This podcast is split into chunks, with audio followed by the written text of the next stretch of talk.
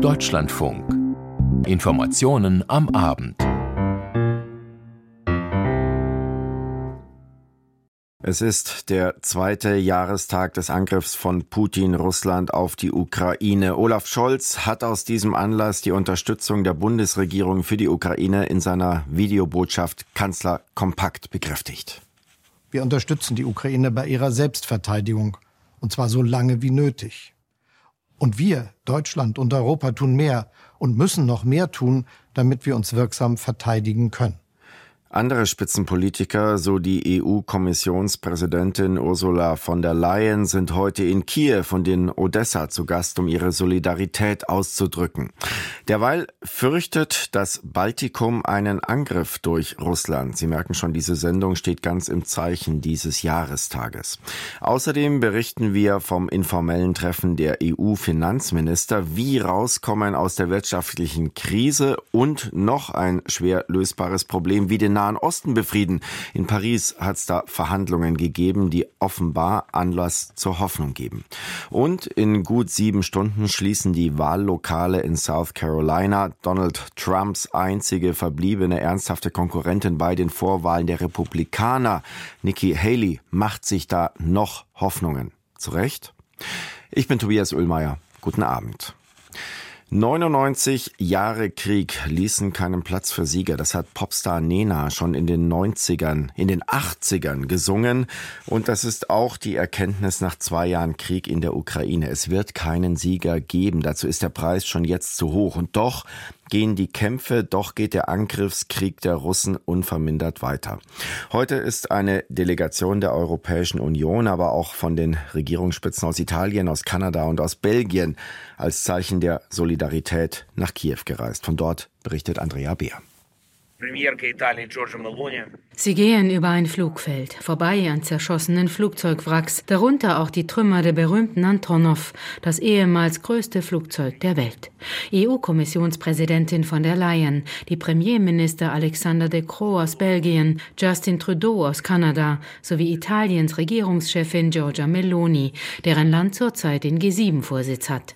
Präsident Volodymyr Zelensky begrüßte die vier am Flughafen in Hostomel bei Kiew, ein symbolträchtiger Ort, denn zu Beginn der russischen Großinvasion verhinderte die Ukraine dort die Landung russischer Fallschirmjäger.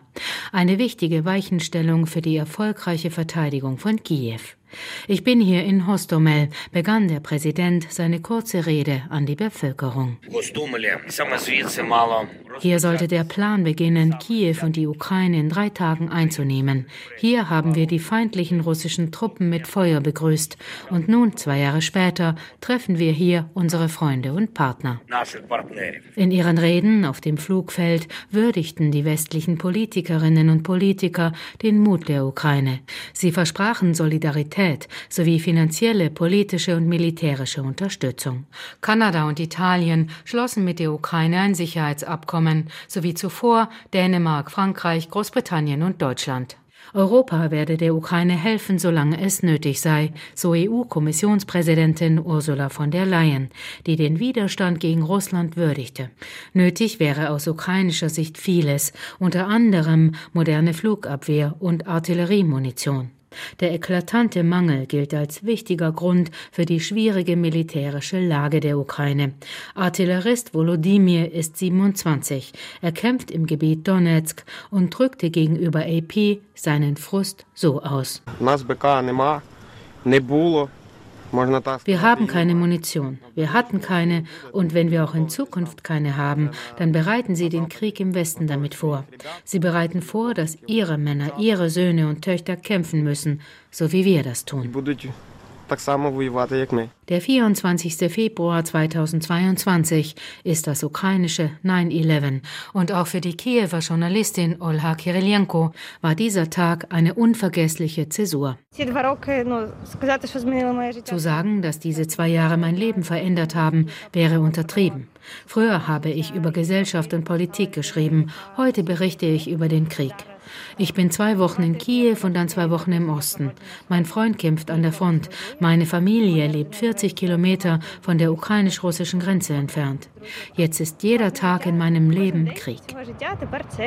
Die Ukraine werde gewinnen, so Präsident Volodymyr Zelensky in Hostomel.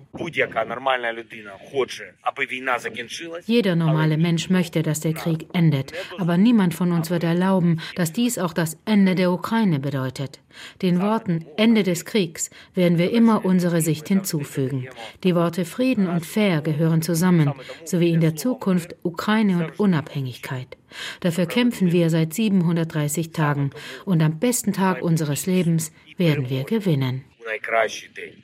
Am Nachmittag legten die westlichen Besucher in Kiew Blumen nieder vor der Fotowand, die an die getöteten Soldatinnen und Soldaten seit 2014 erinnert. Auch die Bundesaußenministerin, auch Annalena Baerbock, ist gerade in der Ukraine und zwar in Odessa. Georg Schwarte.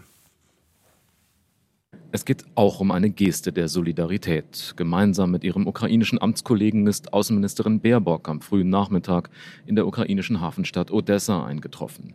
Baerbock war zuvor aus New York kommend via Berlin nach Moldau geflogen und von dort mit einer gepanzerten Fahrzeugkolonne auf dem Landweg weiter nach Odessa gereist. Sie hatte zuvor ihren ukrainischen Amtskollegen Koleba nach einer UN-Sicherheitsratssitzung in New York an Bord eines Luftwaffen-Airbus mit nach Berlin genommen. Dass die beiden anschließend gemeinsam in die Hafenstadt reisten, soll ebenfalls als Symbol der engen Verbundenheit und Freundschaft der beiden Staaten verstanden werden. Es ist der mittlerweile sechste Besuch der deutschen Außenministerin in der Ukraine. Zum zweiten Jahrestag seit Beginn des russischen Angriffskrieges will Baerbock vor Ort an die Opfer erinnern, sich selbst ein Bild von der Lage machen und der Ukraine erneut zusichern, dass Deutschland die Ukraine weiter auch mit Waffenhilfe unterstützt. Deutschland werde nicht zulassen, dass Putin der Ukraine Freiheit und Heimat raube. Deutschland steht an der Seite der Ukraine, solange ihr uns braucht, so die Außenministerin im Online-Dienst X. Die Hafenstadt Odessa war in den vergangenen beiden Nächten wiederholt mit russischen Drohnen angegriffen worden.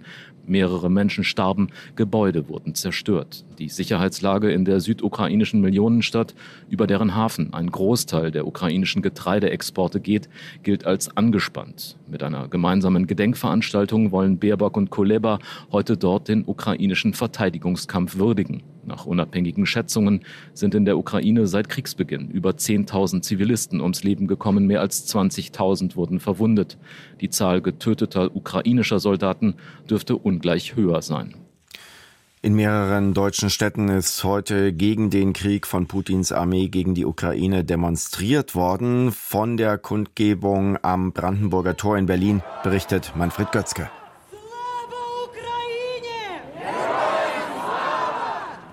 Ein gelb-blaues Flaggenmeer vor dem Brandenburger Tor. Russland Terroristenstaat, Taurus für die Ukraine, steht auf den gelb-blauen Bannern der deutschen und ukrainischen Demonstranten. Immer wieder skandieren sie Victory for Peace, Sieg für den Frieden. Es ist das Motto der zentralen Solidaritätsdemonstration für die Ukraine heute in Berlin.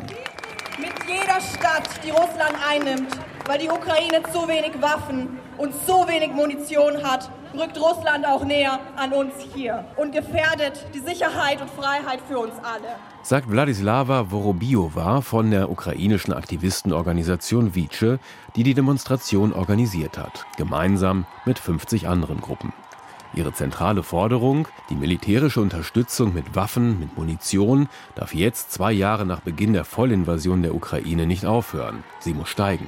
Doch wir haben die Mittel, dies zu verhindern. Und wir müssen diese Mittel auch einsetzen für einen echten und langanhaltenden Frieden in Europa, der nur durch einen ukrainischen Sieg möglich ist. Schon vor zwei Jahren hat sie hier auf der Bühne gestanden. Seitdem hat Russland Zehntausende Kinder verschleppt, Zehntausende Zivilisten ermordet in Mariupol, Butscha, Irpin. Die Folterkammern, die Vergewaltigung, Olenivka, die Besetzung des Atomkraftwerks in Saporizhia und der Staudamm in Kachowka und viele andere russische Kriegsverbrechen, für die wir Russland zur Verantwortung ziehen müssen. Viele Rednerinnen und Demonstranten fordern außerdem, eingefrorenes russisches Vermögen solle konfisziert und der Ukraine zur Verfügung gestellt werden. Es geht um mehr als 300 Milliarden Dollar. Während die USA und Großbritannien das Vorhaben vorantreiben, blockiert auch bei diesem Thema die deutsche Bundesregierung der Kanzler. Sie wissen wahrscheinlich, dass Berlin und Kiew eine Städtepartnerschaft im vergangenen Jahr abgeschlossen hat. Sagt Kai Wegner, Berlins regierender Bürgermeister. Mir war das sehr, sehr wichtig, Berlin als Stadt der Freiheit mit Kiew eine Städtepartnerschaft einzugehen, denn ich bin sicher, dass auch Kiew in Zukunft eine Stadt der Freiheit sein wird, meine Damen und Herren. Russlands Präsident Putin will nicht verhandeln, das sagt auch Wegner, in Richtung all derjenigen vermeintlichen Pazifisten, von ganz links über das BSW bis rechts außen, die die Ukraine zu Friedensverhandlungen auffordern. Er will die Ukraine auslöschen. Er will die Identität der Ukrainerinnen und Ukrainer auslöschen. Er will die Ukraine vernichten, die Kultur auslöschen, die Sprache auslöschen. Aber meine Damen und Herren, das lassen wir nicht zu. Wir stehen an der Seite der Ukraine. Auch Wegner appelliert an den Bundeskanzler, weitere Waffen Taurus zu schicken. Und jetzt werden wir auf die Böse einladen, die ukrainische Soldaten. Vielen Demonstranten schießen Tränen in die Augen, als zehn verwundete ukrainische Soldaten auf die Bühne treten. Einige mit Krücken. Sie werden gerade in Berlin medizinisch behandelt. Завтра може бути хто завгодно. Не дайте їм стати alles, was wir sagen können, ist, schaut uns an. Der Krieg kann auch in euer Land kommen. Zu uns ist er gekommen. Sagt Dimitrov. Vor zwei Jahren war er Zivilist gewesen, ein friedliebender Mensch. Als der Krieg begann, hat er sich freiwillig gemeldet. Das sind die Menschen, die da kämpfen, das sind die Menschen, die euch nach Waffen fragen, weil Waffen ist ein Mittel, um Frieden zu haben, Freiheit und Demokratie. Bald wird er wieder an der Front sein, im Schützengraben stehen, um sein Land, um Europa gegen die russischen Aggressoren zu verteidigen.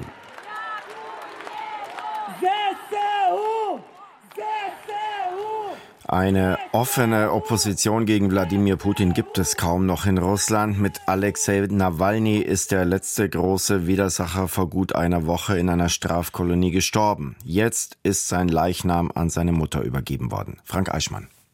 Der Leichnam Alexeis wurde seiner Mutter übergeben. Vielen Dank an alle, die das mit uns gefordert haben. So schrieb es Nawalny-Sprecherin Kira Jamusch auf mehreren Social-Media-Kanälen. Noch sei unklar, ob eine Beerdigung ungestört von den Behörden so durchgeführt werden könne, wie es die Familie wünsche und wie Alexei Nawalny es verdiene, so die Sprecherin weiter. Nach dem plötzlichen Tod des inhaftierten früheren Oppositionspolitikers vor neun Tagen in einem Straflager im Norden Sibiriens war der Wunsch der Familie auf Herausgabe der sterblichen Überreste Nawalnys mehrfach abgelehnt worden. Die Mutter und die Witwe hatten mehrfach in eindringlichen Videoappellen darum ersucht, den Verstorbenen würdig beerdigen zu können. Den Behörden zufolge starb Nawalny eines plötzlichen, natürlichen Todes. Unabhängig untersucht ist dies bislang nicht. In mehreren russischen Städten wurden heute insgesamt 27 Menschen festgenommen, die Blumen zum Gedenken an Alexei Nawalny niederlegten. Drei weitere Festnahmen gab es wegen Protests gegen den Krieg.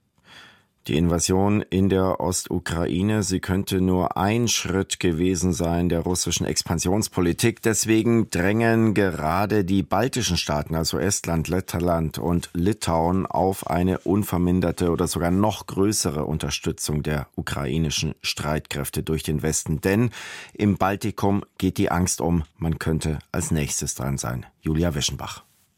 Sie gilt als Achillesferse der NATO, die Suwałki-Lücke, ein 65 Kilometer schmaler Streifen Land zwischen Polen und Litauen.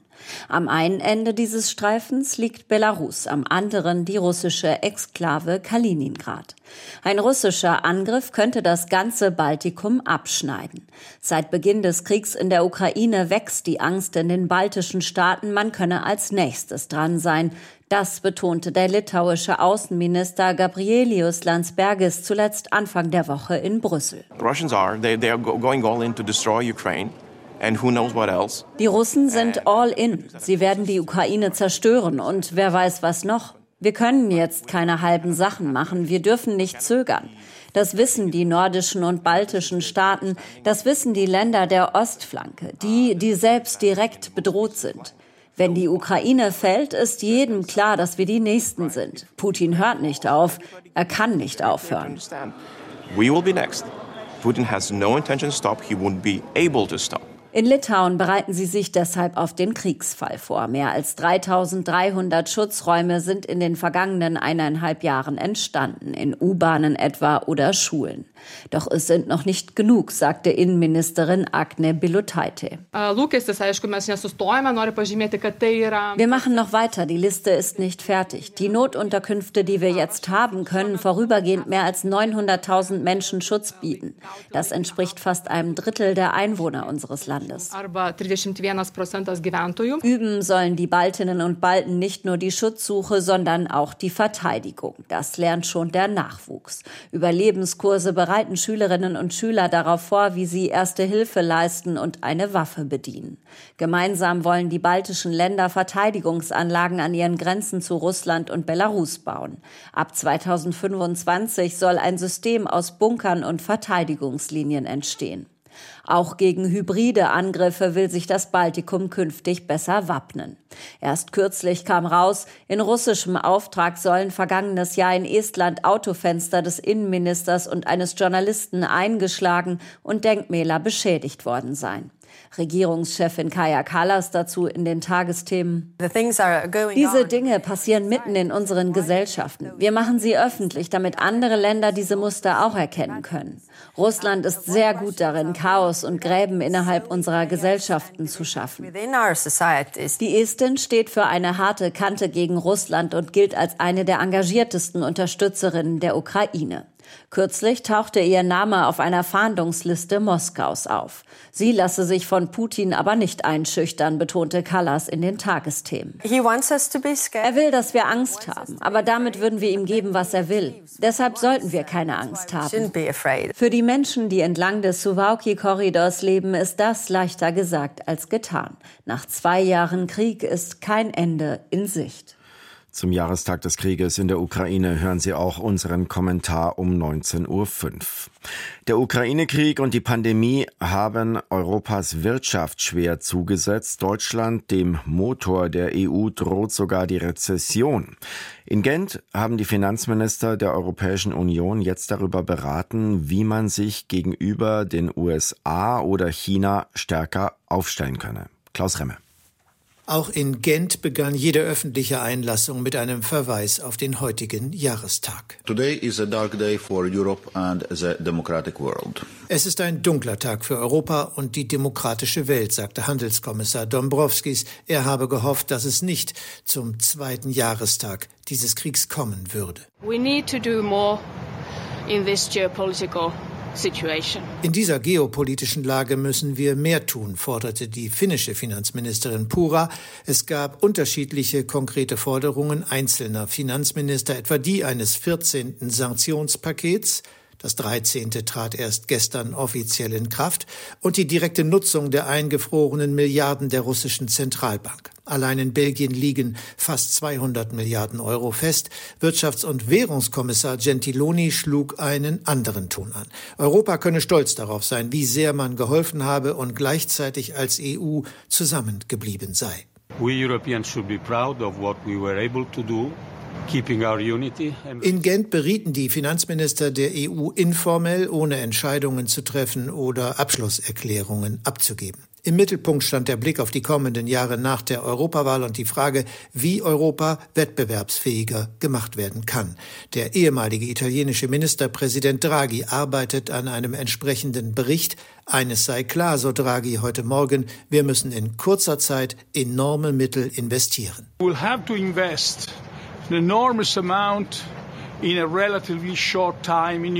die Bereiche Verteidigung und Dekarbonisierung stehen unter anderem für massiven Investitionsbedarf. Woher die Milliarden kommen sollen, ist umstritten. Und gerade Frankreich und Deutschland ziehen da nicht an einem Strang. Emmanuel Macron macht keinen Hehl aus seiner Präferenz, so wie während der Pandemie gemeinsame Schulden aufzunehmen. Nicht nur Deutschland ist dagegen. Gentiloni stellte sich heute Morgen auf die Seite Frankreichs. We need capital markets union, we need private resources, but we need also the capacity to fund in common, common goals. Wir brauchen die Kapitalmarktunion und auch privates Kapital, aber auch die Möglichkeit gemeinsamer Schulden für gemeinsame Ziele, so Gentiloni. Frankreich will mit Blick auf die Harmonisierung der EU-Kapitalmärkte endlich Fortschritte zur Not mit einer kleinen Gruppe von Ländern, die vorangeht, so der französische Finanzminister Bruno Le Maire. Der Bundesfinanzminister hatte schon gestern in Gent dagegen gehalten. Christian Lindner. Ich plädiere für eine nicht Multi-Speed, wie mein Freund Bruno sagt, Kapitalmarktunion, sondern für eine Top-Speed Kapitalmarktunion, also mit allen 27 schnell vorangehen. Dass dann im kleineren Kreis noch Initiativen denkbar sind, ist da nicht ausgeschlossen, aber das Ziel muss schon sein, dass wir gemeinsam vorangehen.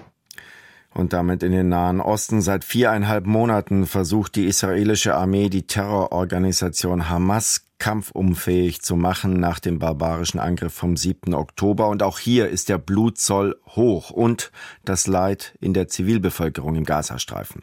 In Paris ist jetzt über eine Friedenslösung verhandelt worden. Benjamin Hammer. Die israelische Delegation, der auch die Chefs der israelischen Geheimdienste angehören, kehrte laut Medienberichten in den Morgenstunden nach Israel zurück.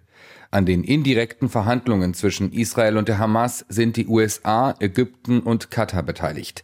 Teile der Verhandlungsteams wollen offenbar Optimismus verbreiten, denn gleich mehrere israelische Medien wurden von nicht genannten Quellen über die Verhandlungen unterrichtet. Diese liefen sehr gut und es seien bedeutsame Fortschritte erzielt worden. So gäbe es nun einen Entwurf für ein Abkommen. Wenn alle Seiten Flexibilität zeigten, so eine Quelle, könne ein Deal vor dem Beginn des islamischen Fastenmonats Ramadan in zwei Wochen erreicht werden. 134 israelische Geiseln sollen sich noch im Gazastreifen befinden. Die meisten von ihnen leben wohl noch. Ein Abkommen mit der Hamas würde eine Waffenruhe und die Freilassung von Geiseln umfassen. Im Gegenzug würde Israel palästinensische Häftlinge freilassen. Viele Israelis glauben nicht, dass ihre Regierung genug unternimmt, um die israelischen Geiseln zu befreien. Vor einer Woche hatte Israels Premier Benjamin Netanyahu sich geweigert, eine Delegation für Verhandlungen nach Kairo zu schicken, weil er die Forderungen der Hamas für überzogen befand. Heute Nacht könnte eine Vorentscheidung fallen im Kampf um die Präsidentschaftskandidatur der Republikaner in den USA, denn dann schließen in South Carolina die Wahllokale in der Heimat von Donald Trumps letzter verbliebener Herausforderin Nikki Haley. Verliert sie auch dort, dürfte es schwer werden für sie, auch wenn sie bis jetzt beteuert, weiter kämpfen zu wollen. Nicole Markwald über den Vorwahlkampf der Republikaner.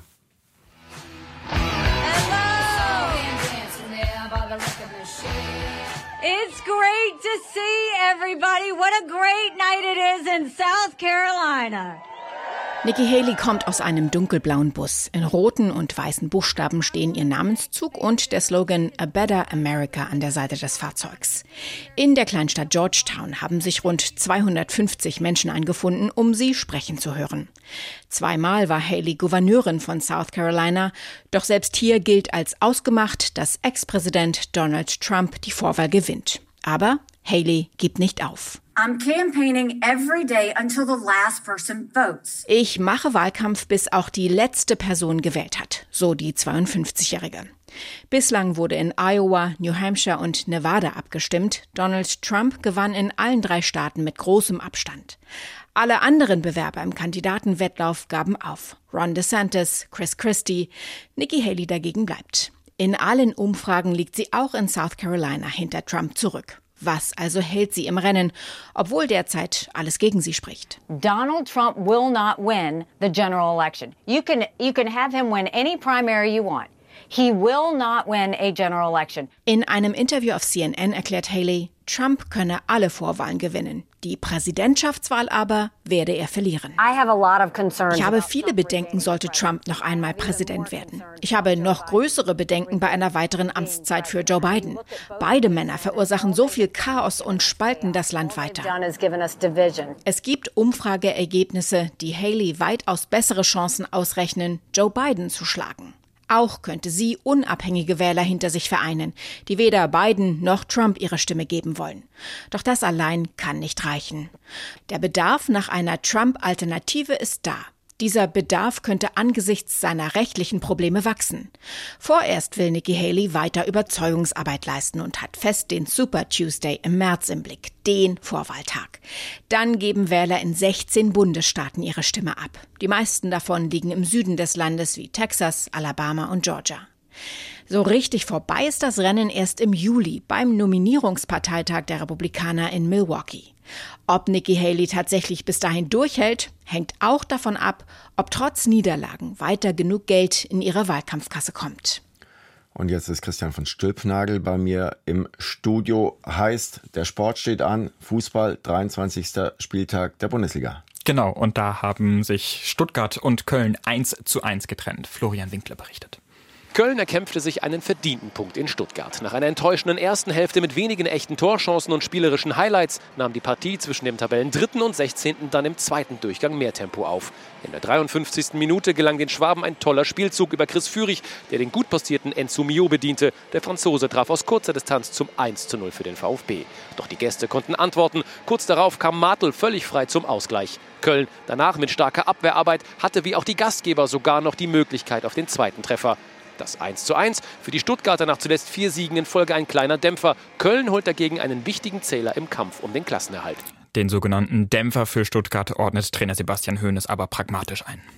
Wir können nicht den Anspruch haben, hier jeden Gegner einfach, einfach, einfach wegzuhauen, auch wenn wir uns das natürlich gewünscht haben. Jetzt haben wir, ich glaube, fünf Spiele in Folge nicht, äh, nicht verloren, haben äh, ordentlich Punkte gesammelt und äh, weiter geht's. Viele Tore gab es zwischen Gladbach und Bochum. Mit 5 zu 2 besiegt die Borussia den VfL. Burkhard Hupe. Ein spektakuläres, aber kein gutes Fußballspiel zwischen Borussia Mönchengladbach und dem VfL Bochum. Die Gladbacher gewinnen es mit 5 zu 2. Zwei Tore im ersten Durchgang ein Eigentor von Gamboa und ein verwandelter Foulelfmeter von Weigel brachten die Hausherren mit 2 zu 0 nach vorne. Rocco Reitz erhöhte dann im zweiten Abschnitt sogar auf 3 zu 0. Alles schien auf eine sichere Nummer für Gladbach hinauszulaufen. Dann machte aber der eingewechselte Hofmann die Nummer nochmal spannend verkürzt auf 1 zu 3. Jordan mit einem Kopfball auf 4 zu 1. Alter Abstand wiederhergestellt. Schlotterbeck für die nicht aufsteckenden Bochumer zum 2 zu 4. Aber den Schlussakkord, den setzte Franck Honorat mit seinem Treffer in der Nachspielzeit zum 5 zu 2. Ebenfalls viele Tore gab es zwischen Union Berlin und Heidenheim. Am Ende steht dort ein 2 zu 2. Jakob Rüger. In diesem Unentschieden zwischen dem ersten FC Union und Aufsteiger Heidenheim steckte richtig viel drin. Den besseren Start erwischten die Gäste, als Dovedan einen Abspielfehler der Unioner Hintermannschaft eiskalt bestrafte und frei vor dem Tor zur Führung traf. Dann gab es drei wilde Minuten vor der Pause. Erst der Ausgleich durch Gosens, als die Heidenheimer eine Freistoßflanke nicht entscheidend klären konnten. Und dann erzielte Schäfer mit einem abgefälschten Distanzschuss aus 20 Metern die 2 zu 1 Führung. Im zweiten Durchgang wurde die Partie intensiver. Mit einem langen Ball überraschte Heidenheim die aufgerückte Berliner Hintermannschaft. Beste erzielte den umjubelten Ausgleich. Mehr wollte beiden Teams nicht mehr gelingen. Union und Heidenheim trennen sich verdient 2 zu 2. Und der Tabellenletzte Darmstadt holt ebenfalls einen Punkt und spielt 1 zu 1 gegen Bremen. Olaf Radja. Gegen den Tabellenletzten aus Darmstadt schaffte es Werder vor allem in der zweiten Halbzeit nicht, genug Druck zu erzeugen, um dann auch die drei Punkte einzufahren. Den einzigen Treffer für die Bremer erzielte passenderweise der Gast. In der achten Minute unterlief Darmstadts Verteidiger Christoph Zimmermann ein Eigentor zur 1-0 Führung für Werder. Der nicht ganz unverdiente Ausgleich für die Südhessen, dann nach einem Fehler im Bremer Aufbauspiel. Bader schaltet am schnellsten, spielt den Ball quer rüber zu Justwan und der erzielt das 1 1. In der 97. Minute dann sogar der vermeintliche Führungstreffer für die Darmstädter. Doch aufgrund eines Handspiels wird das Tor zurückgepfiffen, sodass es am Ende beim 1 zu 1 bleibt. Und unentschieden steht es auch im Abendspiel zwischen dem FC Bayern und RB Leipzig. Dort läuft die achte Spielminute. Es steht derzeit 0 zu 0. Auf den Rängen in der Bundesliga ist es heute übrigens ruhig geblieben, nachdem der Einstieg eines Investors in die DFL ja abgesagt wurde. Was das für die Liga bedeutet, dazu gleich mehr in Sport am Samstag um 19.10 Uhr. Bei der Bob-WM in Winterberg sind die deutschen Piloten und Pilotinnen zur Halbzeit auf Goldkurs, berichtet Philipp Weiskirch. Starke Leistung von Francesco Friedrich im Zweierbob. Zur Halbzeit bei der WM in Winterberg führt er souverän. Im ersten Lauf stellt er einen neuen Streckenrekord auf, den er im zweiten Lauf dann nochmal verbesserte. Ebenfalls gut mit dabei Adam Amur, der Shootingstar im deutschen Team. Er ist aktuell Zweiter, 22 Hundertstel hinter Friedrich. Noch größer ist der Rückstand von Johannes Lochner. Der Titelverteidiger liegt auf Bronzekurs, aber auf den führenden Friedrich sind es 52 Hundertstel. Während die Männer bei trockenen Bedingungen fuhren, hatte es am Vormittag im Monobob-Wettbewerb geschneit. Lisa Buckwitz liegt hier zur Halbzeit vorne. Titelverteidigerin Laura Nolte ist momentan Vierte. Die Lokalmatadorin hat sieben Hundertstel Rückstand auf Bronze und hofft, dass ihre Schmerzen im Bein, die ihr heute Probleme machten, morgen am Entscheidungstag verschwunden sind. Und auch zur Bob-WM gibt es gleich noch mehr hier in Sport am Samstag um 19.10 Uhr mit Christian von Stülpnagel dann wieder für den Moment. Vielen Dank. Vielen Dank Ihnen für Ihr Interesse. Mein Name ist Tobias Oehlmeier. Ich darf Ihnen noch einen schönen Abend wünschen. Tschüss. Auf Wiederhören.